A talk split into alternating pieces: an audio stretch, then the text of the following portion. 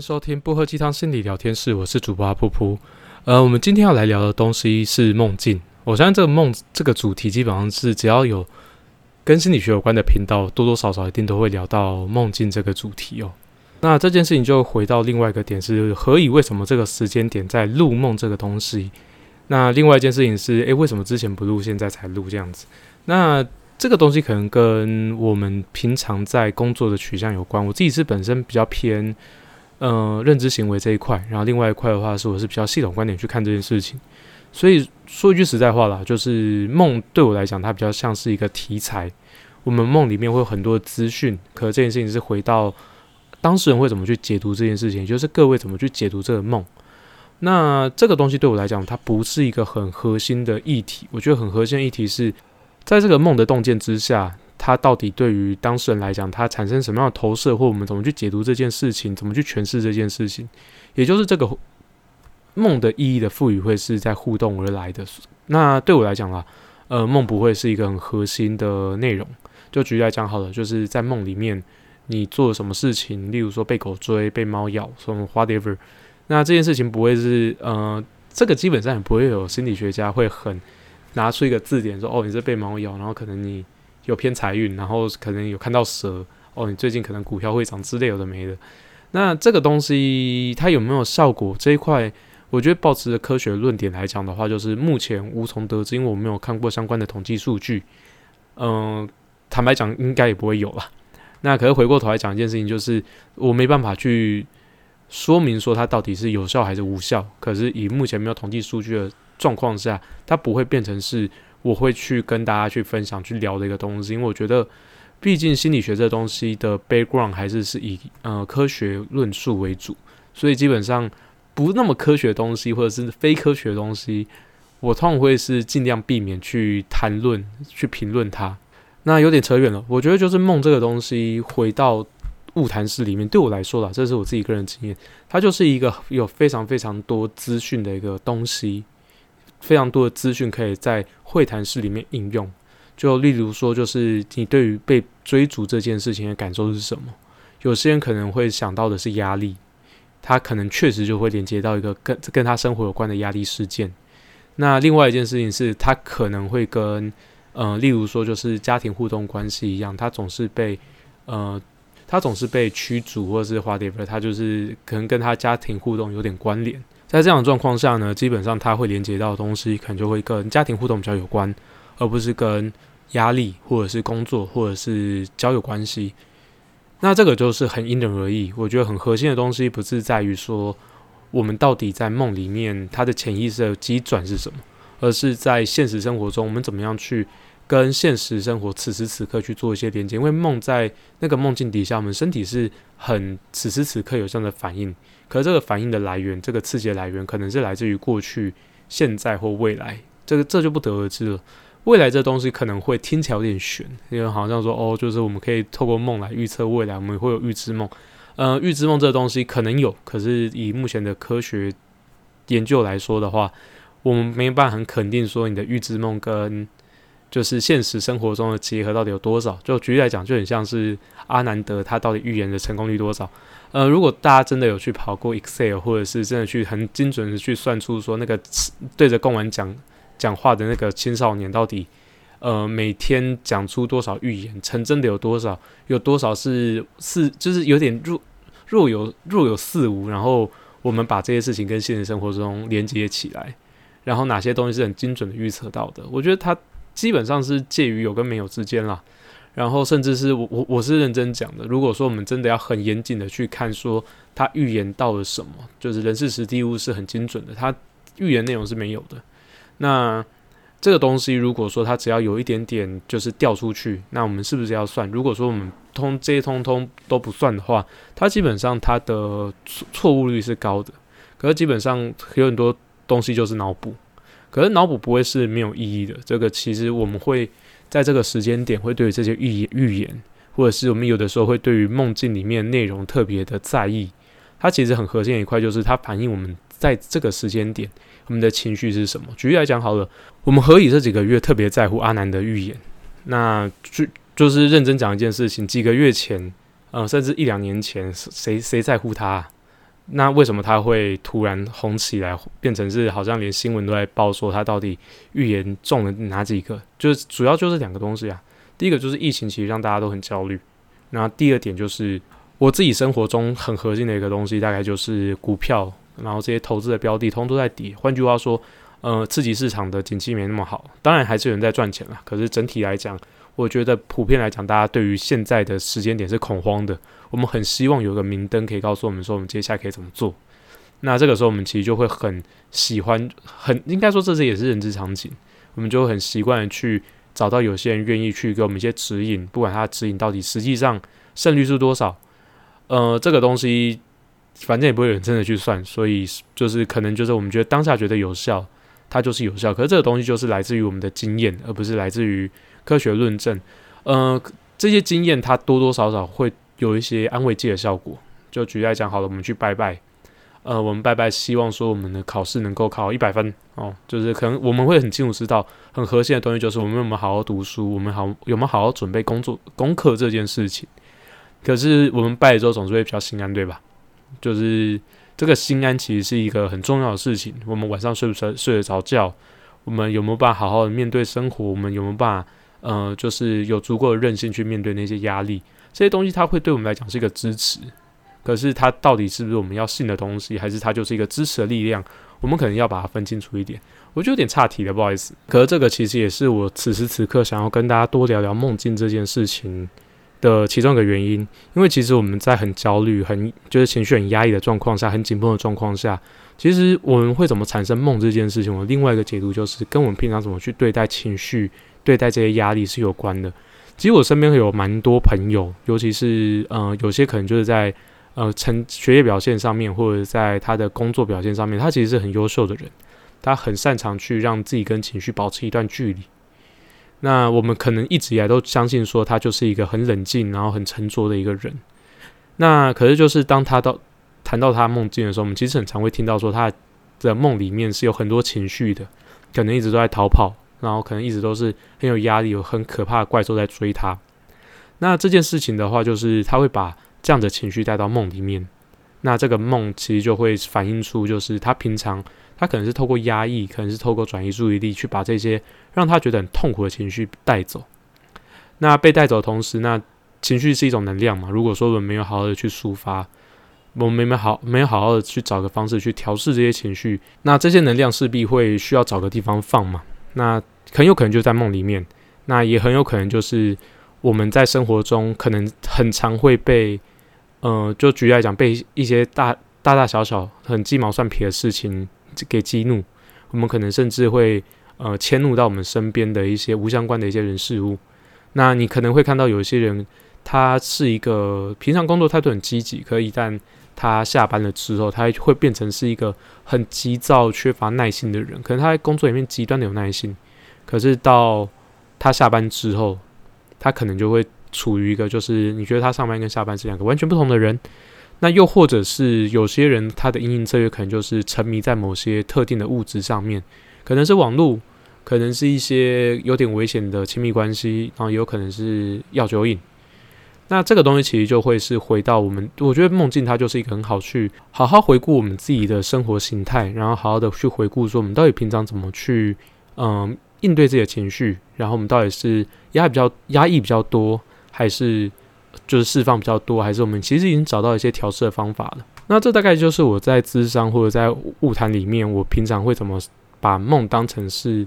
一个工作的方向，或者是我我是怎么去运用梦这个资源哦？所以这个东西就是我的做法。所以我觉得它相对来讲可能比较朴实和无华一点点啦。因为其实如果说大家有去看过一些电影，或者是甚至是有看过一些很直接的。小说或书籍，像《梦的解析》，像是呃，其实谈梦境的电影还蛮多，一直想不起来。那这一块的话，就会变成是，哎，就是梦的用法好像很单纯。有时候我在跟我的就是当事人谈梦的时候，其实心里面也会想过说，啊，我这样解释其实有点废，有点虚虚，有点弱。就是这个原因，是因为我觉得这些梦其实是很好。我我对我来讲啊，它是一个，我就花点时间去推敲，可能。呃，当事人也可以联想到的东西，我们有点像是在互动讨论处说，你觉得到底这这个东西跟你有什么连接，而不是我提供一个很不一样的诠释架构给你，给对方。那这个东西其实我自己觉得，如果说是你到智商室里面来，你很大部分都会期待说，有我有个梦境可以跟你分享，然后在分享过程中，我可以透过梦境更了解自己。我觉得我的做法可能就是效果还蛮有限的，因为它就是比我们自己平常所讨论到东西，可能再往外面长一点点而已。虽然我觉得那一点点就很重要了。对，这个可能是好好的去先把这个东西锚定下来。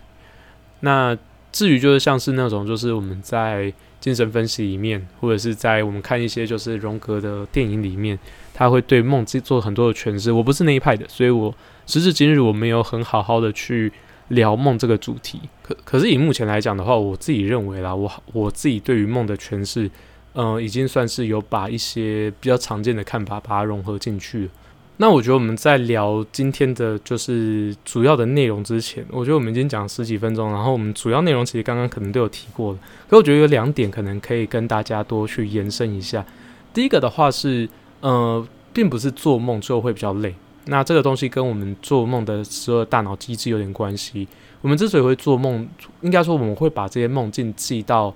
就是早上记到我们清醒的时候，原因其实大部分都是我们大脑其实没有真的好好进到深层睡眠里面，然后我们可能一直都在都在快速动眼睡眠里面，REM 睡眠里面。那或者是啦，就是我们的睡眠刚好被中断在 REM 睡眠里面，所以我们会记得梦境。可是其实我们大脑在我们进入到睡眠阶段的时候，尤其是进到 REM 睡眠。的这个阶段的时候，快速动眼期的时候，其实我们本来就会一直在做梦。只是如果说我们有进到熟睡这件事情的话，基本上我们会把这个梦就是慢慢的淡忘掉。所以如果说我们一直都有记得梦这件事情，我们会比较累。它并不是因为我们有做梦的关系，而是我们可能这一次的睡眠没有进到就是深层睡眠里面，所以我们记得梦境。或者是我们这次我们这次的睡眠很长，在 REM 睡眠里面一直被打断，这个才是我们会做完梦之后，或者我们记得有做梦的状况上会比较疲倦的原因。那这个东西可能跟有做梦其实并没有什么直接的相关联。那再来第二点呢，我觉得这个也是我之所以我们这一次会录跟梦境有关的主题。那基本上呢，我们以目前的科学论述来讲的话，我们不确定有平行宇宙这件事情。我知道有一派的人会觉得说一定有。那可另外一派的人就是就是不可知论者。那我们梦境，我们是不是每个梦境是真的都连接到呃多元宇宙之类的？我只能说，嗯，就是各位，就是就非常 reality，就是古代没有所谓的就是武功，就是还可以发出一个气功波那一种，那是金庸小说。那个我们可能还是要把现实跟。呃，就是戏剧或者小说、文学这些东西分得清楚一点点。这种我觉得那个东西真的很有趣。如果说有看那部电影的人，大概知道我在聊些什么了。如果不知道的话，最近很红的一些电影，它都跟平行宇宙有关。那其中一部，哦，其中一部，我只能讲那么多。那可是确实，我们在梦境里面确实是会有很多自己的一些缺憾、自己的一些遗憾。我们确实是会把它遗留到梦里面。尤其是我们刚刚，就像我们刚刚讲的，我们会把这些情绪的那些能量带到梦境里面。那这个东西就会是涉及到说，你可能我们不是主动想要去回避这个情绪，而这个情绪本来就已经大到我们无法去承受、无法去承担这件事情，所以我们把这些情绪带到梦里面，然后我们在梦里面去完成它，我们在梦里面去好好的去走完这件事情，好好的在梦里面去回顾说，我们到底在现实生活中有多少的未尽事物，我们有多少事情是我们多么期待它能够好好的结束，好好的完成。可是我们在生活中，可能有些无力的时候，可能有些我们无法抗拒的一些时刻，我们这些事情没有走完，我们把它带到梦里面，好好去完成这件事情。我们好好的在梦里面去跟那些遗憾对话，这件事情也蛮重要的。我们可以在梦境里面去把这些遗憾好好的完成，我们可以好好的去修通这些未尽事物。这个其实就是另外一个层面，就是跟精神分析，它可能是比较理性，我们可以去解构这些东西。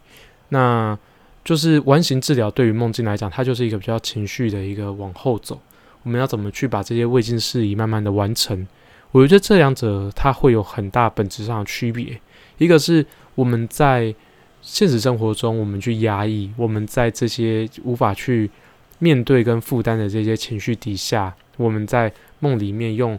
用潜意识的方式去告诉我们说，我们到底压抑了哪些情绪，我们这些经验让我们感受是什么。那可如果说是以情绪的观点来讲的话，就是我们在这些压抑过程中有多少的有多少的一些未尽事，有多少是我们没有好好去面对这些情绪。我觉得这两点都还蛮重要的。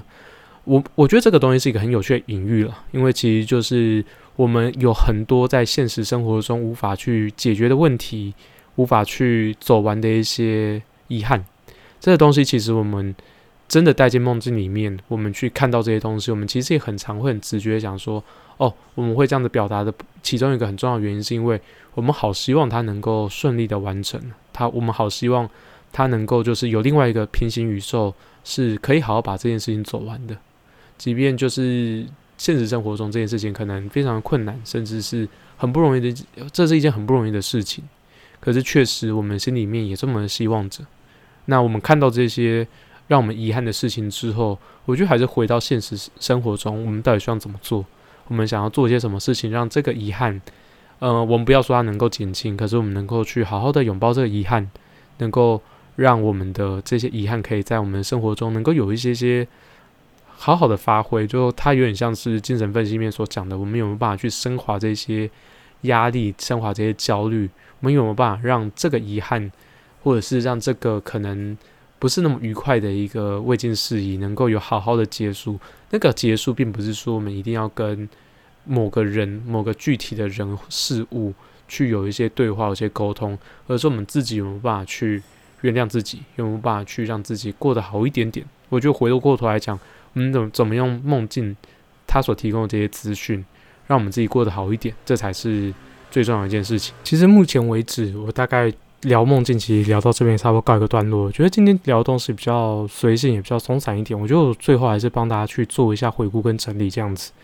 呃，通常我们再去谈到梦境，大概有两块。第一块的话，大概是它是我们平常生活中压抑的情绪，我们会把这些没有好好处理的情绪带到梦境里面。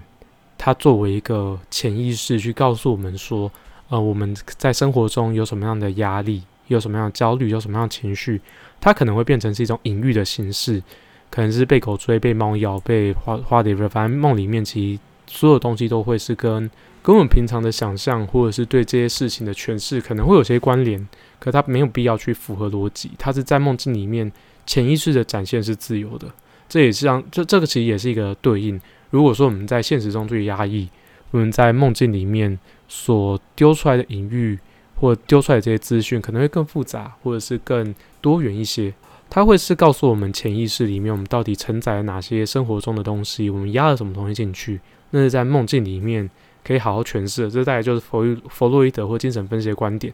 那另外一块的话，就是梦境会去反映出我们平常在生活中有什么样的遗憾，有什么未尽的事物，有什么东。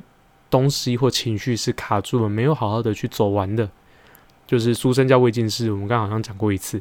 梦境会带我们去看见这些未尽事物，那些情绪、那些压力跟焦虑。我们要怎么样去透过梦境去把这些情绪跟呃未尽事物好好在梦里面去完成，然后甚至是把它带回生活里面。我们是否有一些东西是我们在现实生活中？没有办法逃走完，我们把它带回到梦境里面。当我们意识到这些梦境的时候，我们怎么可以跟他对话？我们怎么跟他互动？最后把这些未尽事物重新带回现实生活里面，好好的去走完这件事情。这个大概就是我平常在生活中或者在工作里面我会看待梦梦境的方式。那当然啦，就是我觉得这边可能还是延续刚刚我们的观点，就是呃，对于人的。意识或潜意识，人的大脑，我们其实有很多还没有解决的问题，或者是我们还没有真的好好的去